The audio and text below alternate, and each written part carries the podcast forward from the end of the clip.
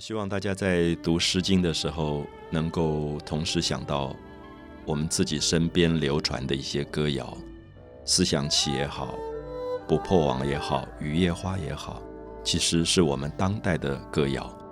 那这些歌谣，我相信在一千年后、两千年后也会流传下去，也会说明我们这个时代曾经有过的一些快乐跟不快乐、忧伤或者喜悦。所以诗留下来，说明一个时代人活过的很多很多的记忆。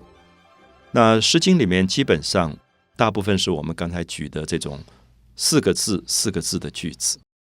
所以我们可以看到四个字构成的《诗经》“关关雎鸠，在河之洲”这种句型，或者“昔我往矣，杨柳依依”这种句型，它最后就会变成我们今天修辞学上最重要的一个模式。那这个模式，我想大家可以了解到，如果你注意听一个人在讲话，不管他是哪里的人，只要他用的是汉语，他是华人，你听听他的语言，你会发现四个字的成语是最多的。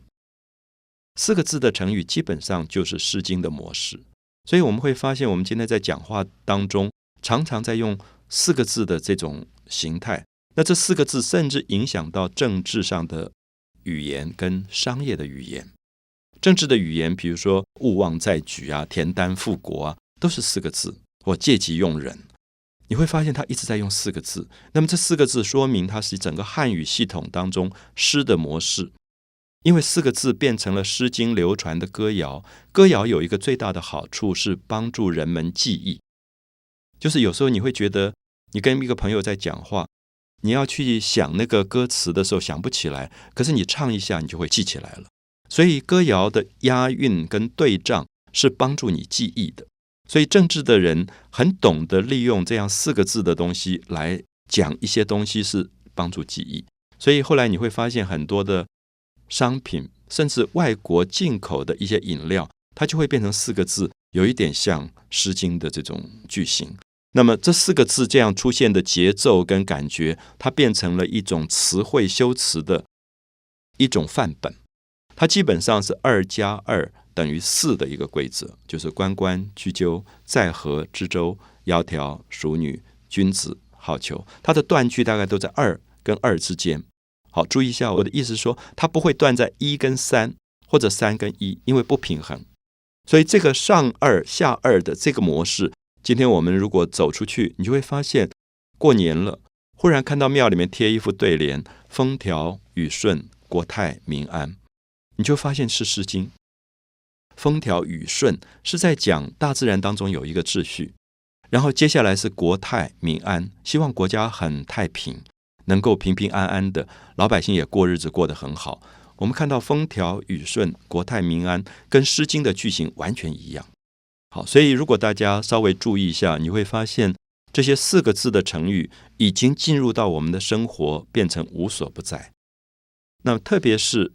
如果大家有兴趣的话，你到乡下，你去认识一些不识字的老先生、老太太，你跟他们讲话，你会发现他虽然没有读过书，可是他出口成章。好，注意，我们讲出口成章又是四个字的成语，就是出口成章，是因为他靠听觉。听来了很多语言，而这些语言让他变成有一种讲话的规矩。所以，如果大家听歌仔戏或者看布袋戏，你会发现里面很多的语言都四个字、四个字、四个字出来，因为它有一种端正。我希望这样的讲法帮助大家知道，《诗经》绝对不只是一本书的问题，《诗经》变成了汉语当中的一个大传统，它已经隐藏在我们的生活的周遭。所以我们会大量的使用《诗经》的语言来做生活上的很多的沟通。那《诗经》可以讲情感，也可以叙事，就是叙述故事。那有一篇我自己很喜欢的《诗经》，叫做《芒》啊，这个“芒”就是一个王，一个人民的“民”，就是我们现在讲的流氓的“氓”。可是古代这个“芒”并没有坏的意思。什么叫做“芒”呢？就说居无定所的人。他会跑来跑去的。大家知道，古代都是农业社会，农业社会农民是不太会旅行的，他们一定定居在一个地方，一辈子可能都不离开村落。那什么样的人会居无定所，会跑来跑去呢？就做生意的人、商人。所以“流氓”这个“流”这个字就是流动户口，用今天的语言来讲，就变成这样的一个意思。那这首“忙”一开始说“忙之吃吃”，就是有一个流动户口的人跑来了，“吃吃”是傻傻的跟他笑的感觉，因为这首诗是一个女孩子在讲她的恋爱，说“忙之痴痴”，有一个男的来了，然后呆呆的看着她笑，然后。抱布冒丝，好抱着布来